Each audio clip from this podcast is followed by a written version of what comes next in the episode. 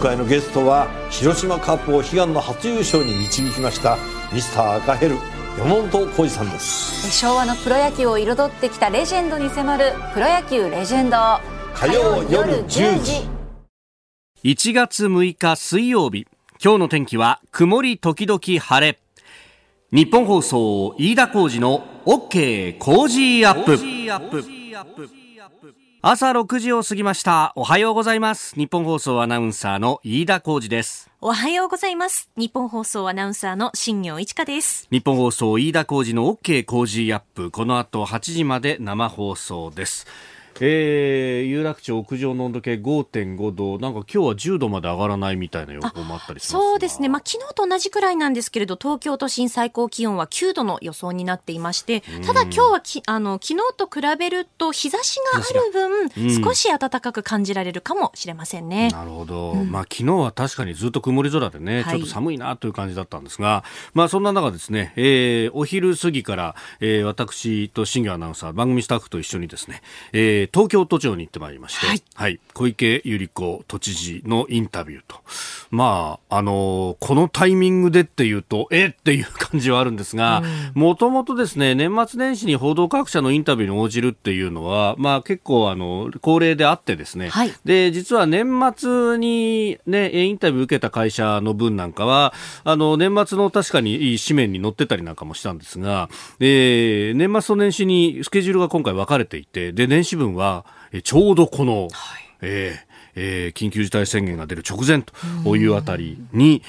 なりました。まあ、あの、新業アナウンサーも一緒に行ってですね、まあ、オリンピック、パラリンピックについてもね、えー、聞いてきたという感じでしたけれども、なんか、あれだね、ちょっと、あの、慎重な言いぶりが目立ったかなっていう感じだったかな。そうですね、その印象はやっぱりありますよね。うん、こう、なんて言うんでしょう、名言を避けてらっしゃるというか、うん。まあ、その辺の話はですね、後ほど、あの、この番組の中で6時台には東京オリンピック・パラリンピックを中心とした話、そして、えー、7時台にはこの、えー、感染症対策という緊急事態宣言などについて、えー、伺ってますんで、はい、えー、ぜひそのあたりも、えー、お聞きいただければと思います。まあ、今朝もですね、新聞長官入ってきましたけれども、もうこの緊急事態宣言、えー、どうなるというところが一面トップですね。うん、朝日新聞、時短応じぬ飲食店公表もなんていうことが書いてありまして、えー、これ新型インフルエンザ等特別措置法に基づく緊急事態宣言がいよいよ明日出されるという運びになっておりますが、えー、政令を改正してですね、時短に応じない飲食店の名前が公表できるようにするということで、はい、いや本当にね飲食店ばっかりいじめてどうすんだっていうのがある反面、はい、えー、一方でですねやっぱりこうご商売やられてる方はしたたかだと思うのが、えー、これあの大阪に最近行ってきた人に聞いたんですけれども、いや、飯田さんね、と。あの、大阪は確かにこう時短をずっとやってて、で、飲食店に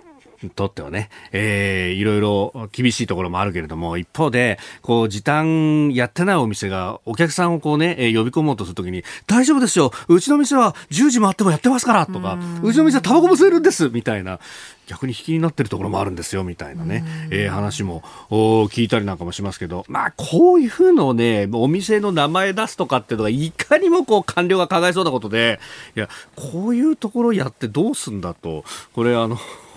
前からね、いろいろ言われてますけれども、そう、さっき上柳さんも言ったじゃないですか、あの、牛丼屋さんで一人で黙って飯食うの、どこが感染のリスクがあるんだって話で、いや、本当だから、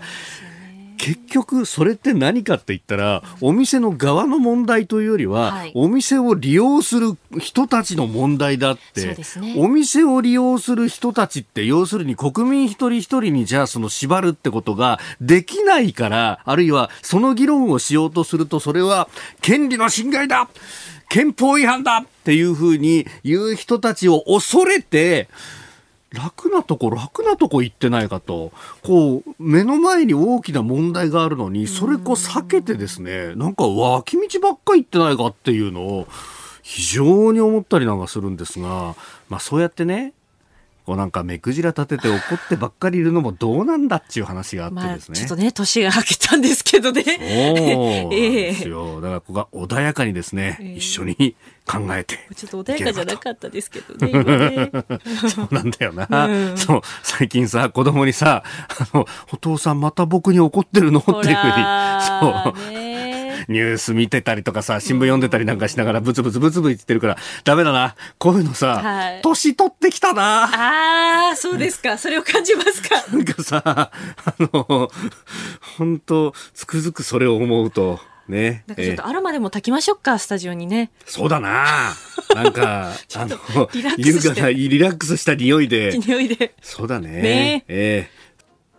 あなたの声を届けますリスナーズオピニオン。ニュースについてのご意見をお待ちしております。この OK 工事アップはリスナーのあなたコメンテーター私田新行アナウンサー番組スタッフみんなで作り上げるニュース番組です、えー今朝のコメンテーターはジャーナリスト佐々木俊直さんです、えー7時台取り上げるニュースまずは新型コロナ。水際対策についてです、えー政府が外国人の新規入国一時停止を検討というニュースが入ってきました。えーそれから7時10分過ぎのゾーン、おはようニュースネットワークのゾーンで、えー緊急事態宣言、そして、えー小池都知事のインタビューの模様もお聞きいただきます。えーさらにザマ9人殺害事件について白石被告死刑判決確定という控訴を断念したというか取り下げたと被告自身が取り下げたという話確定をしました、えーそれからニューヨーク証券取引所で、えー中国の通信大手3社、えー上場廃止というのが年末31日にですね、えー発表されていたんですけれどもこれが撤回されたというニュースを取り上げます。ここが気になるこの時間は私と新業アナウンサーが昨日の午後東京都庁で収録しました小池東京都知事のインタビューの模様をお届けいたします、えー明日にも緊急事態宣言が発令されるんじゃないかということが言われております、えーそして、えー翌8日金曜日には1都3県で合意した緊急事態行動が始まるということで、まあ、新型コロナ対策についてはこの後7時台7時10分過ぎのおはようニュースネットワークのゾーンで詳しくお伝えします、えーきいただきますが、えーこの時間はですね今年夏に延期された東京オリンピック・パラリンピックの開催について伺ってきました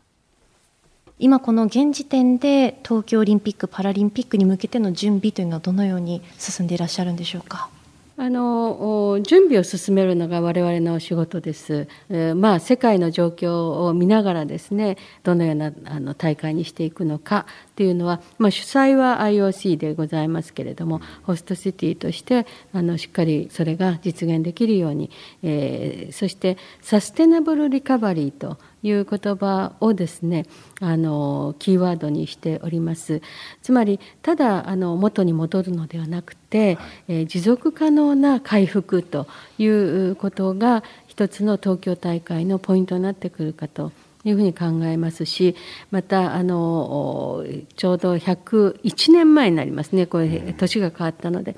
100年前にですねあのスペイン風邪があれだけ大流行した直後にですね、ベルギーのアントワープで金栗思想が走ったりとかですね あのテニスでえーメダルを取ったりえーしたそういう大会なんですけれどもそのお災難の直後にえーそれを開いて第一次世界大戦のおもふ含めてですね。でそれはですね今回ちょうど100年後のお東京大会にも当てはまるのではないだろうかと思います、えー復興のお印えーということにつながる大会にすべきだな。でましてや夏の大会ですよねで冬の大会はその半年後に北京で行われるんですね、ですからあのぜひ東京大会を通じてですねこの見えない、えーウイルスと、お戦いに打ち勝つんだというそういう証をこう刻んでいかなければならないというふうに考えております。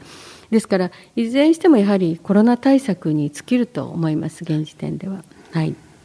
ワクチンっていうことになりますかそうするとワクチンもそうだと思いますし、また季節とこのコロナとどういう関係があるのかまだよくわからない点もありますけれども、第1波、第2波といわゆるね、えーで今が第3波であるとすればここでしっかりと抑えていくっていうのはもうすべてにおいて寛容なことだと思います。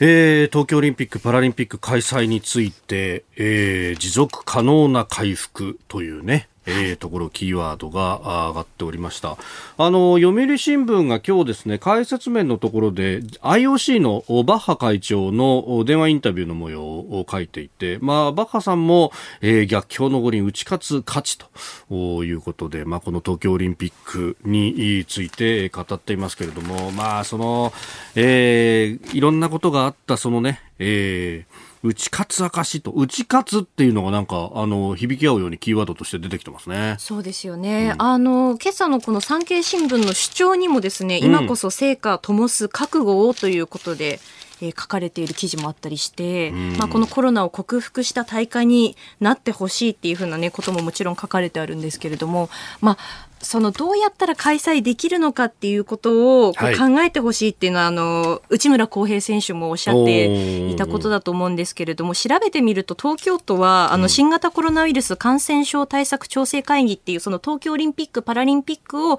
開催するにあたってのコロナ対策どうするかっていった会議が、あの開催されていて見てみるとアスリート大会関係者観客の3つのカテゴリーに分けてさらにそこから場面例えば入国とか輸送とか会場とか、はい、そういったその場面ごとにどういった対策が必要かっていうのを今こう整理整頓しているような感じになっているんですよね。でそういうのを考えると結構本当に細かい場面場面、こういうことがあったらどうすればいいのかっていった部分もかなり想定しなきゃいけないんだろうなっていうのはやっぱり分かりますよね。うんまあ、このバッハさんのインタビューの中でも去年これ中止にしちゃって、で保険でお金もらった方がよっぽど楽だったけれどもそうしなかったんだということで、まあ、そこから先は、まあ、あのこう言っちゃなんですけれども、まあ、結構美しい言葉が並んでいて、まあ、アスリートのためでもあるしそして世界中を元気づけるためなんだというようなこともこうあったわけですが、まああの開催をすると、まあ、これあのしない理由つけるのはいくらだってできるということがあるんで、まあ、最後の最後まで模索してほしいということは思います。バッハさんこんなこと言ってます、えー、日本は今コロナ禍という長いトンネルの先の希望の光となる機会を得ていると、えー、日本の人々は人間性の勝利を印象づけるだけでなく決意と連帯で、えー、オリンピックパラリンピックの開催を実現する姿をを通じて世界の国々に次なる課題をいかに協力協業を共同して、えー、共に働いて、えー、乗り越えるべきかの範を示すことができるだろうと。いうふうに言っていると、まあね、なんとか、なんとかっていうね、その3つのフェーズに分けているというところで、まあ、ひょっとすると、そのうち、えー、1つをやめて部分的にという、例えば観客を入れないとか、はい、そういう形になるのかもしれないですけれども、ね、そういったこともね、可能性ありますよね。まあ、現時点ですと、その国内での大会も国際の大会でも、まあ、どういったら開催できるかっていうので、PCR 検査だったり、動線をもうかなり決めて、これ、ここのエリアから出ちゃいけないといったこともしたりとかして、その上ででこう例えばテニスの四大大会とかも開催されているのでそういった部分とかのこうヒアリングとか情報収集とかもね、はい、されているのかなというのはちょっとこう思ったところですよね。うん。まあ、そしてこの病気は飛沫での感染があ課題ということになってますんでそうするとじゃあ黙って、なんとかこう我慢しながら黙って見ていれば、ひょっとしたら飛沫が飛ばないから感染しなくて済むのかとかね。はい、まあそういう知見がこれから先また、あいろいろ溜まっていくんだろうと思います。まずは東京オリンピック・パラリンピック開催についての都知事インタビューでした。ここが気になるプラスのコーナーであります。えー、新型コロナウイルス考えてみればですね、まあ、ちょうどというか、えー、去年のこのぐらいの時期に、うん、えー、えー、武漢でなんかあの新しい得体の知れないウイルスが流行っているぞというようなことが出てきて、まあ、それをですねこの番組でも何度も取り上げてそして、えー、間もなく春節がやってくるからその前に止めなきゃいけないんじゃないかというようなあ話もしていたのを記憶してるんですけれども、えー、中国武漢発祥であるということは、まあまあ、あのほぼ世界中がそうだろうという理解でいるんですけれども当の中国は、えー、そうではなくて、えー、なんかあの世界中の軍隊の人たちを集めた運動会みたいのをやって、そこでアメリカから持ち込まれたんだみたいなことをですね、えー、どうやら言ってるらしく、それをあの、国内でも信じてる人が結構いるというような、まあ、というか、まあ、共産党が言うことに対しては、え、えー、あんまり、その、意を唱えることができないような国なんで、まあ、それを信じ込まされてるようなところもあるのかもしれませんが、だから、あの、一体そこら辺どうなんだっていうのを、ちゃんと外から専門家を入れて調査しなきゃいけないよねっていうのは、まあこれね、あの、その政治的な立場云々とかそういう話じゃなくって、えー、どうだったんだってことを最初に知らないと分かんないだろうっていうですね、議論も始まらないだろうということなんですが、えー、これについてですね、あのそれこそ、オーストラリアの、え、首相が言及したら、それに激烈に反応した中国は関税をかけるだなんだって嫌がらせを未だに続けてるみたいなこともあるんですけれども、えー、WHO という機関があります。国際保健機関とですね。あの、これ、まあ、どちらかというと中国フレンドリーなあ機関だろうということで、えー、日本の国内でもですね、えー、かなり、あ、世界保健機関ですね。えー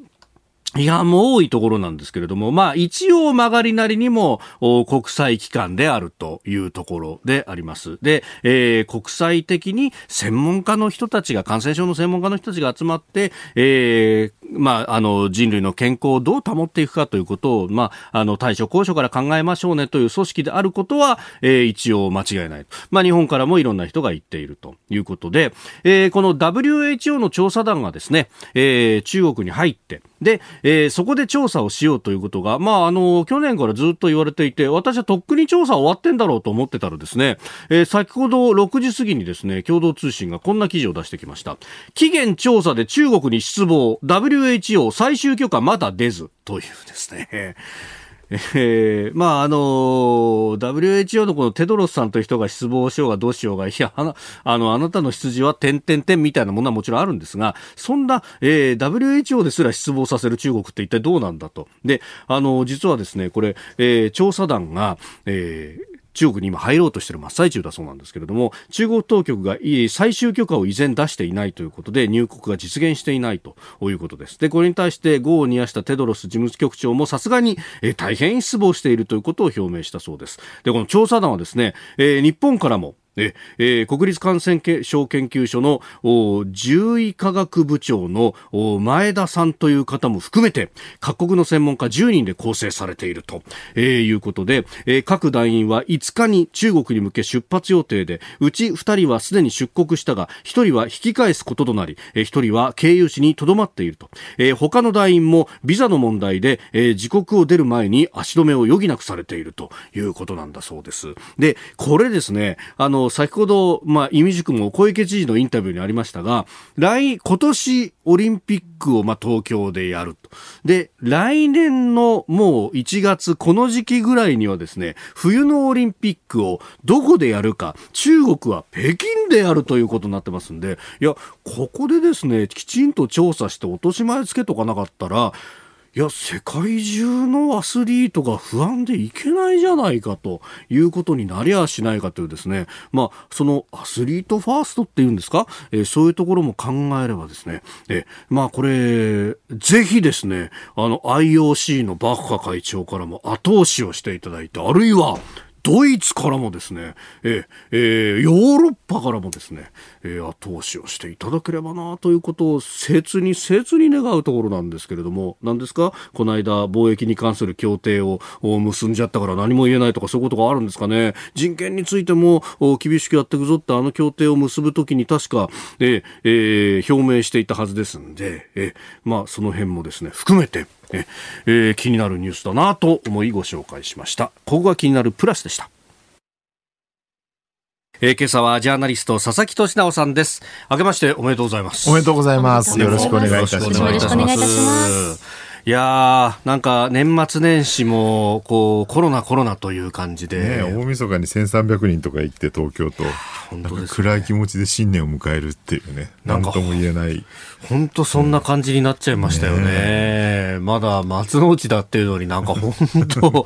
あの、おめでとうございますっていうのもはばかられるよね。ですよね。そう、後ほどあの、小池都知事のインタビューをお聞きいただくんですが、そうそう、小池さんに一番最初、明けましておめでとうございます知事ってインタビューしたら、おめでとうとは言えませんね、みたいな感じで。小池さんらしいですね。そうそうそう。いきなりワンパンチ食らった感じ。今のモノマネですか？ありましたけど。まあでも世の中全体の雰囲気がね、なんかそんな感じになってしまうそうなんですよね。まあ予想はしてたんですけどね、冬になったらこうなるってね。まあなんか実際そうなると、なんかうろたえてしまう自分が情けない感じも。いやちょっとします。なんかこの空気感で行動が縛られていくっていうのが果たしていいことなのかどうかっていうのは非常に思うところですね。民主主義の根幹の問題ですよそこはね。うん。まあリベラルというね人たちこそというところはね。緊急。事態宣言出すのか出さないのかっていううん。ね議論のあたりもちょっと後でお話ししたいですね、はい。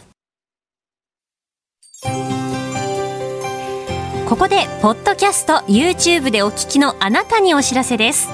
ラジオの日本放送飯田浩二の OK コージーアップではお聞きのあなたからのニュースや番組についてのご意見をお待ちしています。菅政権の政策や経済対策新型コロナ対策などぜひメールツイッターでお寄せください。番組で紹介させていただきます。あなたと一緒に作る朝のニュース番組飯田浩二の OK コージーアップ。日本放送の放送エリア外でお聞きのあなたそして海外でお聞きのあなたからの参加もお待ちしています。セゾンプラチナビジネスアメックスカードが選ばれている理由仕入れ費用税金の支払いを一元管理して業務を効率化。支払い猶予が最長56日でキャッシュフローにゆとりもできます。個人事業主フリーランスの皆さんビジネスにこれ一枚。セゾンプラチナビジネスアメックスカード。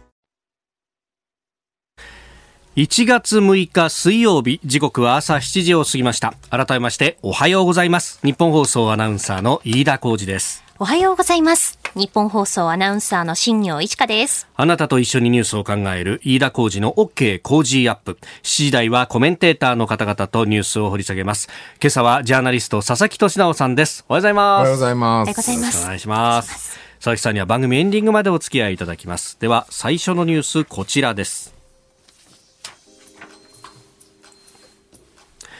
政府が外国人の新規入国の一時停止を検討。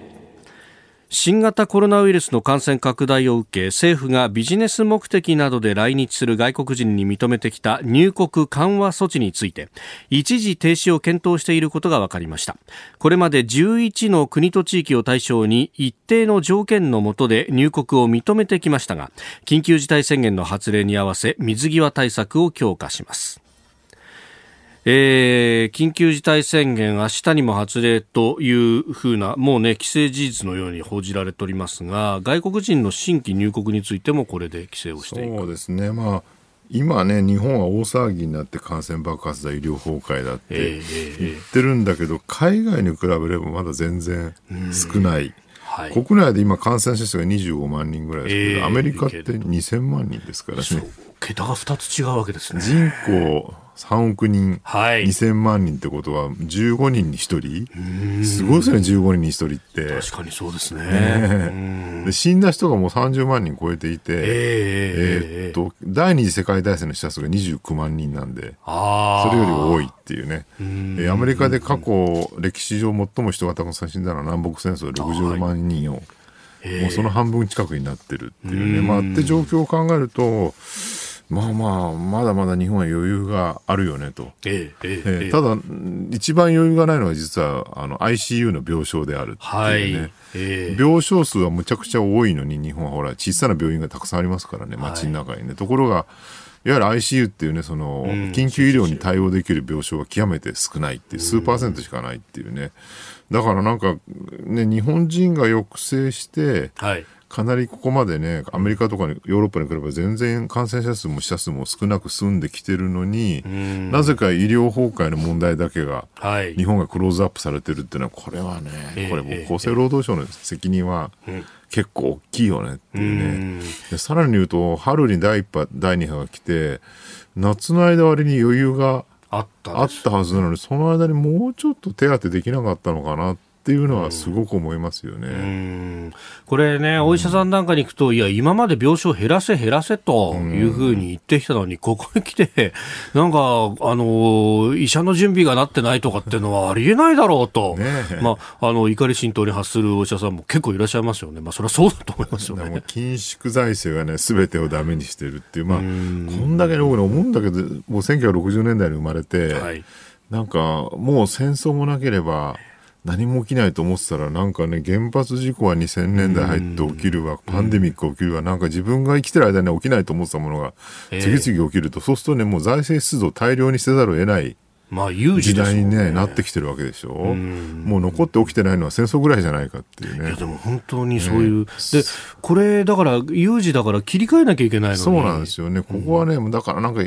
もう一気にね、ガンガンガンガン国債すりまくるしか僕はないと思うんですけどね。必要なところにきちんとした手当てをする、でもこのコロナの状況でいまだにね、終わる見込みもないにもかかわらず、予算がもう莫大な金額になってる100兆超えたって大騒ぎしてるってのは一体どういうことなのかってね。ねえメディアでさえもそういう報道が多いですからね。それどころかなんかもう今、早くもコロナ税みたいなそうなんですよ、ね。話まで出てくるっていうのは何がしたいんだろうこの人たちはって思っちゃいますが、一体なぜ財務省はあんなにコントロール力をええマスメディアに対して持ってんのかってあたりもちょっと気になるところですけどね。よくあのねあのこう戦前から戦争中の話っていうのがこういろんなところで機会に出されたりなんかしますが、戦力の蓄次投入って一番ダメだって言われてましたよねで。すよ ね。まずこう、ドーンと投入をして抑え込まなきゃいけないって、なんか、これって、その行動制限だけじゃなくって、お金の面もそうなんじゃないかと思うんですけどね。いや、あのね、よくね、その、菅政権をね、戦前のあ日本になぞらえて、なんかこう、わけわかんないまま、戦争に突入してるのと同じだとか言ってる人いるんだけど、はい。いやいや、マスメディアが大騒ぎして、コロナに対するあらぬるこうね、デマ報道をいっぱいやりまくって、それに世論も引きずられて、で、結果として政府がそっちに行かざるを得なくなって暴走したっていうのが戦前の教訓なわけですよ。ええ。今やってるのはそれと同じことじゃないかなっていう。だから政権が単独で暴走することなんてありえなくて、はい。マスメディアがおかしな報道して、それに世論が煽られるから、そうなるんですよねっていうね。そこをね、メディアの人はちゃんと自分自覚してほしいなって思いますよね。確かにあの当時だって、まあ、あの、男女で選挙権あるなしありましたけど、普通選挙であったと。民主主義が機能していた部分はあったはずだと。そうなんですよね。えーまずはあー新型コロナウイルス外国人の新規入国一時停止検討というニュースを取り上げました、えーこの緊急事態宣言等については後ほどおはようニュースネットワークのゾーンでも取り上げますおはようニュースネットワーク。東京有楽町日本放送キーステーションに全国のラジオ局21局を結んでお届けいたします。時刻は7時11分を過ぎました。おはようございます。日本放送アナウンサーの飯田浩二です。今朝のコメンテーターはジャーナリストの佐々木俊直さん。取り上げるニュースはこちらです。1都3県が対象政府の緊急事態宣言の発令を7日に決定。菅総理大臣は昨日自民党の役員会に出席し東京、埼玉、千葉、神奈川の1都3県を対象とする緊急事態宣言の発令を明日7日に決定する方針を表明しました。宣言発令は去年4月に続いて2回目となります。えー新型コロナウイルスの感染状況が深刻になっているからだというふうにされてますが一方で大阪だとかはあー発令要請はしないということになっています。まあね、1都3県、確かにばもう大晦日がね、1300人超えて、東京都がね。ね、東京都はもうみんなうわーって衝撃を受けたわけで、えまあ今の世論で言うと、この流れは若干、うん。仕方ないかなっていう部分はあるんだけど、ただ、その緊急事態宣言で強制力を伴わない自粛要請ってのは果たして今回も有効なのかどうかってことはね、もうちょっと分析しなきゃいけないんじゃないかなっていうね、かなりだって空気緩んでますしね。そうですよね。ねまあ、今回、これ1月2日に、まあ、あの官邸に要請に1都3県の知事が、まあ、行ってというようなあたりからぐぐぐっとなんかあー世論とそして政策も動いたという感じが。あるんですが、まあ、この状況をどう受け止めているのか、東京都の小池都知事に昨日インタビューをしてまいりました。あまずその模様をお聞きいただきましょう。この緊急事態宣言が出るであろうと言われている、そしてえー1都3県の知事の皆さんが緊急事態行動を、えー呼びかけるというのが8日からとなってきたと、まあ、これはかなり深刻に受け止めてらっしゃるという理解でよろしいですか？あの2つこれまでにない、えー、ものがございます。あの読めない、えー、変数というものがあってそれはこの冬の寒さを経験するということ。それともう一つ気がかりなのがやはり非常に強力なあの変異種が認められたと。すでに世界に回っていると。日本にも来ていると、ただもうすでに入っているわけでそれがどれぐらいそこからまた広がりになるのかっていうのはわからないでわからないことに対してはやはり大きく構えていく必要があると。いうふうに考えて、えー、ここは国と連携しながらワンボイスで対応していこうというそういう足並みが揃ったというふうに考えております。うんあの緊急事態宣言に関して、えー、知事、1月2日に、えー、官邸に、まあ、出すべきだということをおっしゃったと、これあの4月、去年の4月に緊急事態宣言が出たときに、知事としてこういろんなことをやろうとした、でその時に私は代表取締役だと思ったんだけど、なんかいろんな声が出てきて、気づいたら中間管理職じゃないかと、ある意味、知事はその緊急事態宣言の限界みたいなものまでこうよくご存知であるその知事が今回でも出すべきだというふうにこう進言をされたのはどういったお気持ちからですか？あの非常事態宣言が出ていなくても特別措置法の対象ではあるわけです。はい、でそこで24条9項という形を使って、えー、午後10時までの、はい、えー、飲食店、えー、種類をお酒を伴う飲食店の時短をやらせていただいき協力金もお支払いをしてきたとそこであの午後8時にせよということはそれをさらに厳しいこの措置を強いるわけでありまして、ある種法律的な根拠っていうのも高めないといけないという思いが、まあ、1都3県共通してあったということです。これあの批判する向きにはですねその早く8時までにやっとくべきだったんじゃないかみたいなことを言う方もいらっしゃいますがこれやっぱり年末年始前にしてなかなかそこに踏み切るのは難しかったということがありますか？いや実効性がどう担保できるかということが最大ですね、えー、やはりお店の方々からすればラストオーダー7時っていうのは厳しかったという話はずっと聞いてきているわけですね。あのリスナーの方々からメールやツイッターいただいたりとか取材をするとやっぱりいつまでこれ我慢したらいいんだっていうなんか先が見えないのが一番辛いねっていうふうにおっしゃられる方多いんですけれどもどうですか知事として、まあ、なかなかこれ見通し言うのは難しいかもしれませんが、うん、やはりあの抑える時にはキュッと抑えるというようなポイントだと思いますね。はい、でこれまで何度かそれを経験してきたわけでありますけれども、はい、経験してきたことがあのある種あの情報として皆さんあの周知をされている部分とそれによるですね、え行動変容がまたあの変容がまた変容していると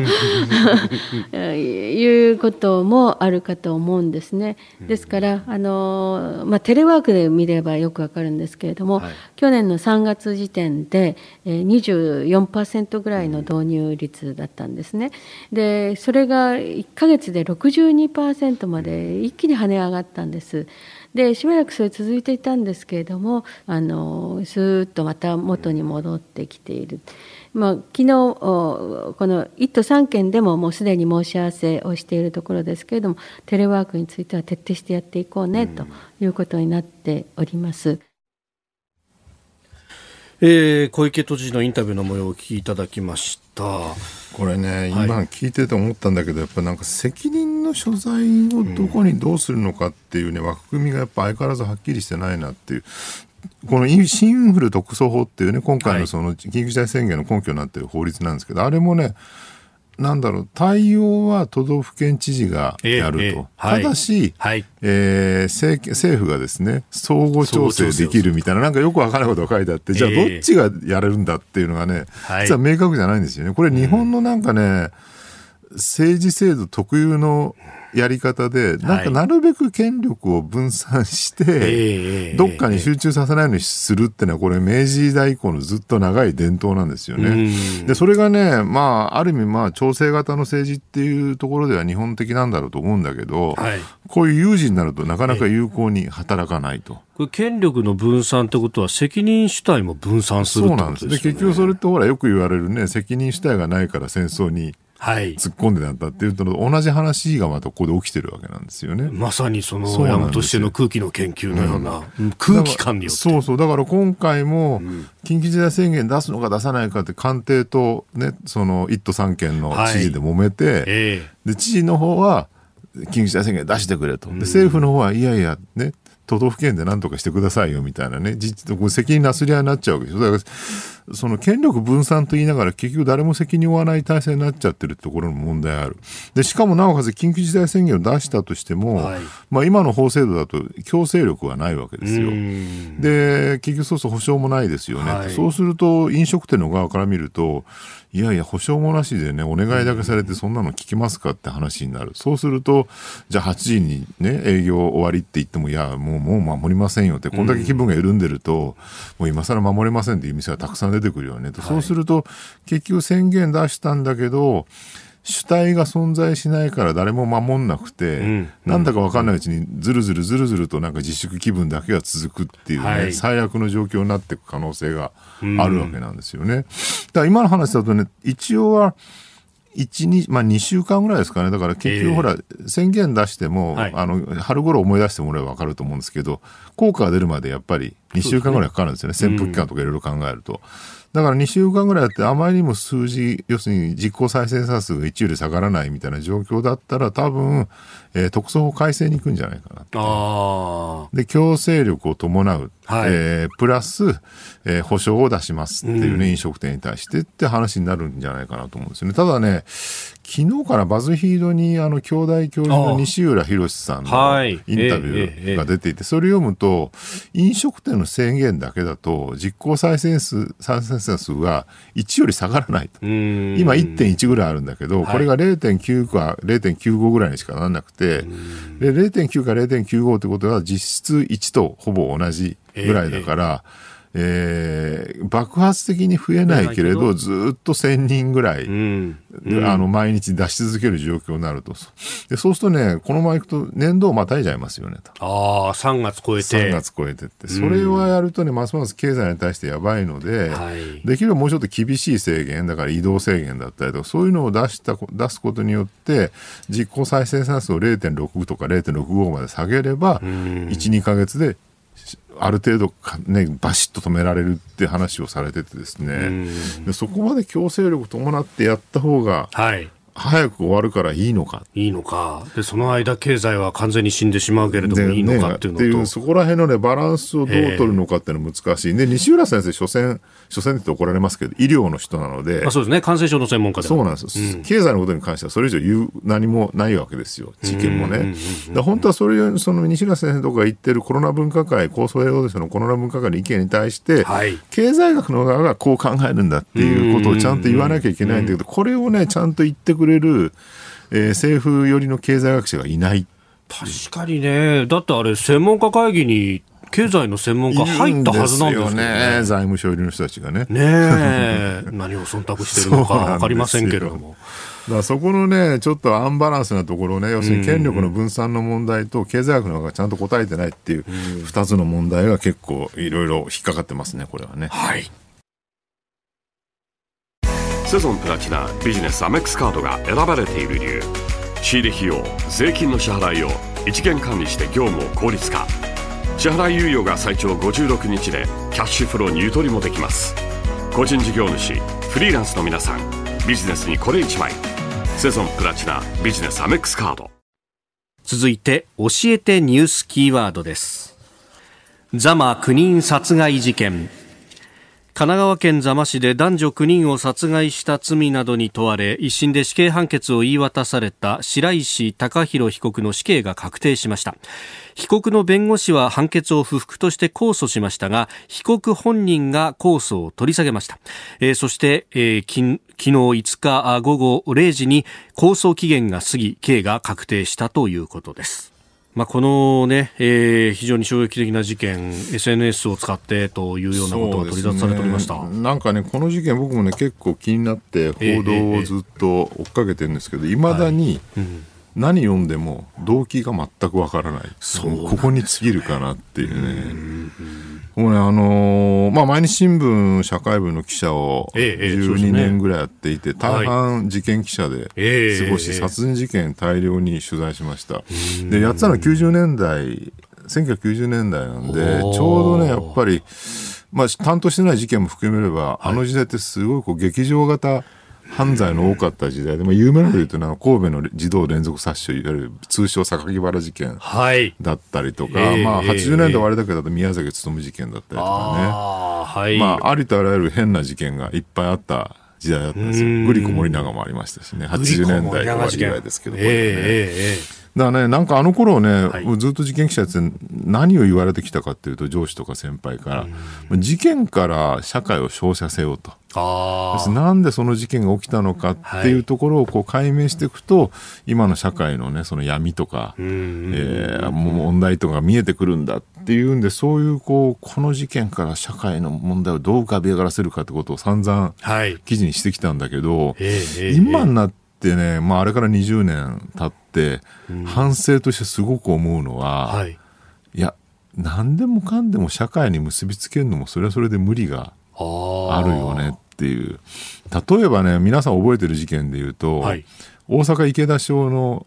児童殺傷事件で、まあ、拓磨っていうね、拓磨守っていう、はい。もう死刑執行されましたけど、ええ。あれなんかあの、鑑定書っていうか、要するに、はい。ね、あの精神鑑定の。精神鑑定されたお医者さんとの一問一答みたいなのがずっと記載されてる本とかがうん出てて、読むと、何考えてるのか全くわからない。確かに。全くわかんないですよ、本当に。にだって、拓磨ってあれですよ、その、あの事件のことをはい、ブスブス事件って呼んでた。恐ろしいですよね。うんちょっと常人には考えつかない。常人には考えられない。で、今回のこの白石被告も、はい。何考えてるのか全くわからない。いや、なんかね、一応の動機らしきものっていうのは、なんか手っ取り早くお金を稼ぎたかったみたいなことを、まあ、話したというような報道が出ましたが。突然性欲が高じてはい。性暴力の呼んだりとか、まあ、やってることは尻滅裂ですようね。ん。でね、これ、あんまり言うとね、心理学関係の人に怒られるんだけど、僕やっぱね、犯罪者の中に一定数、ある種モンスター的な理解できない人たちがいると。で、このモンスター的な、ね、まあ、あるいはサイコパスって言い方もしますけど、人たちってね、その動機を分析しても、特段社会と何のつながりもないっていうね。逆にね、僕はただ、秋葉原連続殺傷事件ってあったじゃないですか。はい。え加藤え加藤被告のね、はい。ええあれなんかね、やっぱりすごいこう非正規雇用の問題だったりとか、うんやっぱ今の時代を象徴してる2000年だ、2007年ぐらいでしたかね。そうですよね。えなんかやっぱ2000年代に入って非正規雇用が増えて、えーすごい格差が広がってるっていうのを象徴してる部分があった。で、実際その、あの事件で逮捕された加藤被告って、ええ見てると、あの、いろんなね、し取材記事とか読んでると、やっぱり普通の割に人で、それがどんどん追い込まれていく状況って見えるわけですよね。ええでそういうね、なんかこう人たちと、あるいは今回ほら、あの、京アニの事件、ああ、京都アニメーションの放火事件。放火事件、はいあれもね、その捕まった容疑者はい。のいろんなこう、生い立ちとか見てると、まあもちろん全く何や、ね、その、犯罪まで結びつくっていうのがね。ねうんいろいろあるんだけど、やっぱその、そこに何かこう、社会的な問題っていうことだっての見えるんですよね。でもそれとね、今回のこの白石被告の事件とか、もしくはその、拓磨の事件とかね、全く関係ないというか、違うもので、で白石被告の事件なんかもひょっとするとこの殺害された人たちがどうしてこのお自殺願望とうん。かそっちに行ったのかっていうのの方が、そっちの方がね、うん。やっぱり価値があるっていうか、社会としてはね、その解明する価値あるんじゃないかなと思うんですよ。でね、これ何でもなんでもね、事件をね、その社会に結びつけるってやりたがるんだけど、ええええ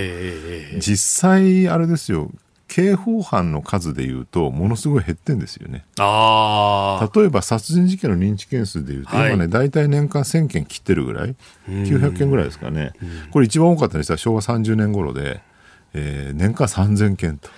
いや今の3今の倍以上3倍以上あったっていうね。で、その頃はね、どんな凶悪犯罪起きても、まあ世の中にわけのわかんないやつがおるわな、ぐらいで、済ましてたんですまあ、。確かにだって年間3000件超ってことは1日に10件ぐらいあるかないかだとそうすよ、ね。そうすると社会面開くとそこは殺人事件の記事ばかりだったってそいうう話なんですよ。だがから今だったらね、もう一面トップでやるようえな、えすごい恐ろしい事件も、意外にね、三段ベタぐらいであ扱ってて、まあ、まあ、変なやつもいるから、そんなのいちいち書いてもしょうがないだろうみたいなね、扱いだったんですよね。だからなんかまあそういう人がいるんだってことを我々認識するのは大事だし、はい。ええあるいはそれに対して、ね、どうなぜ被害者がそんな目にあったのかってこともきちんと解明するのは大事なんだけど、あんまりね事件っていうかその犯罪者そのものの、ね、心理にね我々の社会を結びつけることにはちょっとやりすぎなんじゃないかなってのは最近思いますね。逆に言うとそれがメディアやりすぎたことによって、はい。なんかまるで我々の社会がねその犯罪者を次々生み出してきてん。恐ろしい社会にしちゃってるっていううん。ねまるで世の中をどんどん悪くしちゃってるってイメージにしてるところもあるんじゃないかなと思うんですようね。ん。確かにここにこう注目を当てすぎることで模倣犯が生まれるとか、いろんなこと考えなきゃいけないだからね、治安が悪くなってると思ってる人が異常に多くなってるってそういうことなんですよ。実際にはすごく良くなってるのに、世の中どんどん悪くなってるっていうメディア効果も起きてるってことですよね。なるほど。続いて、ここだけニューススクープアップです。この時間、最後のニュースをスクープアップニューヨーク証券取引所、中国通信大手3社の上場廃止を撤回。ニューヨーク証券取引所は4日、上場を廃止すると表明していた中国の通信大手3社について、上場廃止の方針を撤回すると発表しました。関係規制当局と協議した結果としておりますが、詳しい理由は明らかにしておりません。もともと、まあ、暮れの押し迫った先月31日、トランプ大統領の大統領令を受けた措置として廃止するよというふうにアナウンスしてたんですがね。だからトランプはもう対中ね、はいえー非常に厳しい姿勢で臨むってことをやってきたんだけど、これがバイデンになってどうなるかって今最大のあの、ええ注目ポイントなんですよね。ほら、一時息子がはい。中国企業と不適切な関係みたいなんで、中国寄りなんじゃないかって言われてたんだけハどン、ター・バイデンというね。ねこのあまりにも中国寄りって報道されたので、逆に中国に寄れなくなってるっていうね、ええええええ。ここで中国寄りのことしたら、ますますやっぱりどうだったのかって言われてしまうと。はい。でなおかつ、アメリカの民意とか世論としては、もうトランプ時代に散々ね、うん。中国けしからんっていうのがもう刷り込まれてるので、多はい。分そのノリでいくと、今のアメリカ世論が中国に対して融和的になることはありえないよねと、うん現状ね。で、なおかつほら、香港の問題もあったし、はウイグルの問題もうん、あるいはチベットの問題も結構ね、ようやくヨーロッパ、アメリカでも普通に報道されるようになってきて、かなり潮向きが変わってきてるんですよね。だからおそらくバイデンはね、非常に厳しく対処するであろうと。ええいうふうに現状は見られてるっていうところですかうね。んで中国側としてはねなんかうんトランプってはい。確かに対中姿勢厳しかったんだけど、割に尻滅裂なんで、うんやってることの内容はそんなに気にしてなかったと。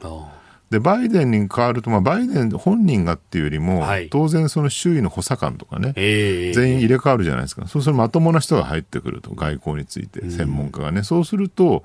えー対中姿勢厳しいまま、より専門的な知見から、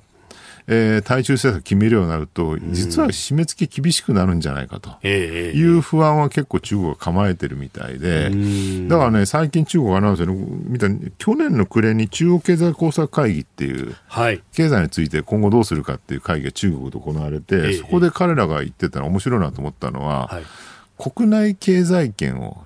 自立させる方向みたいな話をしてるんですよね。はい。だから一時デパデカップリングっていう話あったじゃないですか。ええええもうアメリカが見るとね、中国の経済圏とアメリカの経済圏を分離すると。だからファーウェイは中国国内でやってくれればいいけど、えー欧米ではもうファーウェイ使わせないみたいなね、まあそういうこう、二つに分かれるっていう。すはい。で、そんなの不可能だろうって散々言われてて、中国も我々はね、もうアメリカはもうほっといて、んえー中国こそがこれからはその世界のね、自由貿易の盟主になるんだと。ええいうことを言って、まあ、どっちかというとアメリカを切り離そうというような話だったんだけど、多分バイデンに変わるとそういう話にはならない。うん。要するに自由貿易をやっぱり牽引するのはアメリカだっていうふうに、えー、もともとのそのオバマ時代ぐらいまでのところまで、えーじあの時間が戻されるので、はいそうすると中国はね、デカップリングって、えーならないから我々が盟主になるっていうこともなかなか言えなくなるっていうので、そうすると今後、えー中国としては、自国を守るためには、なるべく国内でええ経済を回して、はい。えーアメリカからのその厳しい姿勢、抑圧をですね、なんとなくこう避けるしかないっていうね、しのぐしかないっていう状況になってきてるのかなと。うん。そういう構図ですよね、今のところはね。なんかブロック経済化みたいな。そうなんですよね。ただ中国ってね、じゃあ、アメリカや日本とはかなり厳しい状況ですけど、ちょっと前までヨーロッパではかなりうまくいってたわけですよね。そうですよね。一帯一路の終点はドイツ、ハンブルグだみたいなね。で、ほら、フォルクスワーゲンのね、最大の輸出国は中国だみたいなね、車をたくさん輸出してる。ドイツなんかすごい対中融和国だったんだけど、ええこれがね、えやっぱ去年の香港問題とウイグル問題ですんごい潮目が変わって、今、あれですよね、ちあのドイツはね、メルケルがかなり中国に対して厳しい姿勢、はい要するに民主国じゃないと。うんうん。だから同じ夢は見れません。はい。っていうことをね、明確に打ち出すようになってきて、でおそらくこの流れってヨーロッパでも結構決定的になってくるかなと。そうするとね、中国が頼りにできるのはもはやアフリカと、あとはそれこそ中央アジアとかね、うんうんうんあの辺の一帯一路の周辺国だけになってしまって、えー世界的にやっぱり力のあるね、その従来のリベラルな世界秩序になってきたような西ヨーロッパや日本や、あるいはインド、オーストラリアみたいなね、はい。えー太平洋諸国とはあんまりうまくいかないんじゃないかなと。だからね、結構僕ね、中国、厳しい状況に今後なるんじゃないかなっていう感じはしますよね、今の感じで言うとね。うーんまあ、海洋進出っていうものをかなりここのところやってきましたけど、再び陸上海域みたいな。そうなんです。だって、みね、あの、南シナ海、東シナ海に関しても、イギリスがね、こっちに艦船を、そうですねね。送ってくるって話、はいドイツもって話もあったりとか。そうですねそうすると、あんまりそこまで派手にもう立ち回りできなくなるだろうと。だからこの状況で果たしてね、尖閣とかに、そこまで突入中国ができるのかっていうと、ん。まあ、全く国外情勢気にしないで、え。国内のね、えー世論だけ見てるならやるかもしれませんが、そこでこれやるとね、ますます中国は世界的に孤立するのは間違いないので、なかなかね、多分そこまで強く出れないんじゃないかなと。習近平が一体何考えてるか全く誰にも分かりませんがそねそこはかなり慎重にならざるを得ない状況には来てんじゃないかなと思うんですよね。うーんまあ、周りの状況はそうで、あとは暴発が怖いというようなところそれはありますね。うんまあ、現場をどこまで統制できるのか、まあ、かつては結構こう、統制しきれなかったみたいな話もありますけど。ただ習近平体制になってからやっぱり独裁化してるので、はい。ええ。軍部の掌握っていうのは相当まあ進んでるとは言われてますよね。例の反腐敗運動っていうのも結局、こう、軍をガンガン叩くみたいなところがありましたね。よね。まあ、スターリンの粛清とまではいかないけれども、ええまあ結局腐敗を一掃すると言いながら権力を集中させてたっていうのはけ裏返しなわけでね。ただまあそうは言ってもね、どこまで習近平体制が続くのかって、それは毛沢東時代の中国と今の中国が全然違うわけですから、どこまで統制しきれるのかってなかなか難しいところ。そうですよね。と言いながら、まあでもね、こう本当裏の裏なんでよくわかんないですけど、それこそアリババのジャック・マーが行方不明になって大騒ぎになってたりとか。そうなんですよあんね。なに巨大企業ですよ、ええ GAFA と、ええーね、対抗するようなアリババっていう巨大企業の、えーリーダーというかね、創業者がね、はい突然行方不明になる。ただね、これね、これもまたね、よくわかんなくて、今朝 CNBC ってアメリカのメディアの記事読んでたら、いええジャック・マー健在って書いてあった。へえ。あのー一応目立たないように隠れてるんだけど、はい本人は行方不明にはなってないというふうにジャック・マーの周辺の人が明らか CNBC のレポーターに明らかにしたって記事が周辺の人は所在を知っていると。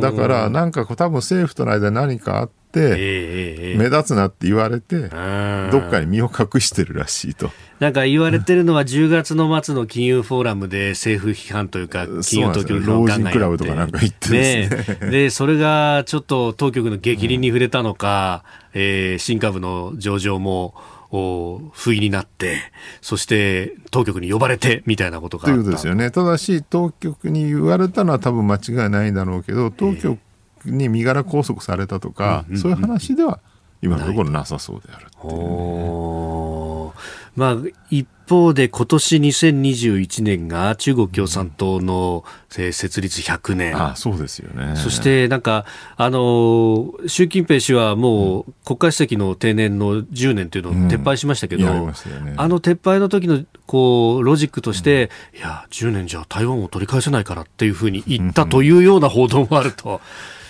台湾の問題もね、この前もね、なんかの記事で、今、アメリカ軍が一番不安がってるのは何かっていうと、はい。果たして台湾に中国が侵攻してきたときに、日本の自衛隊は動くのかどうか。おーなるほど。集団的自衛権。でいうと動かなきゃいけないんですけど、まあ、あそこがってことは日本にとってはねまさに死活的な問題になるそうなんですよね。ただ要するに安倍政権だったら動いたかもしれないけど、はい、今の脆弱な菅政権で、はい、そこまで対外的なリーダーシップを持って動けるかどうかっていうね。菅さんなんかちょっと最近自信なさげじゃないですか。ちょっとそねコロナで叩かれすぎたのもあったのか。ねえ、うん、でそういう状況の中でねその有事が起きた時にどうなるのかっていうところはねやっぱりかなり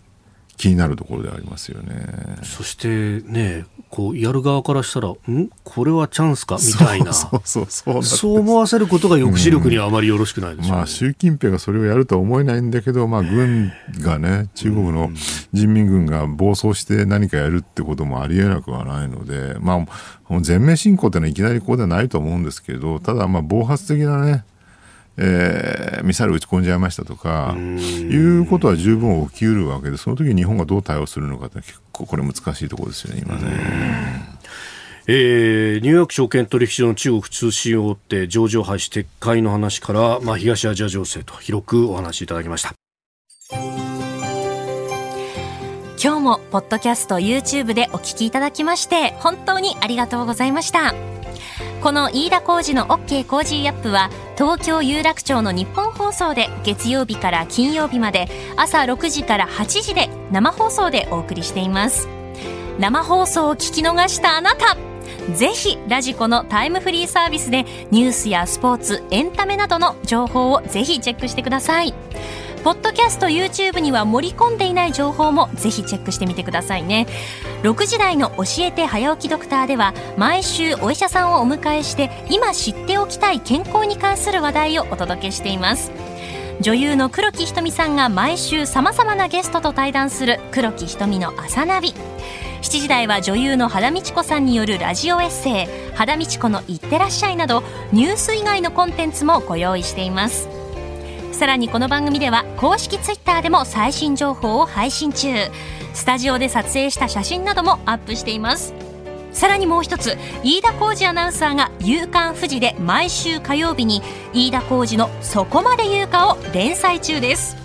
こちらもぜひチェックしてください。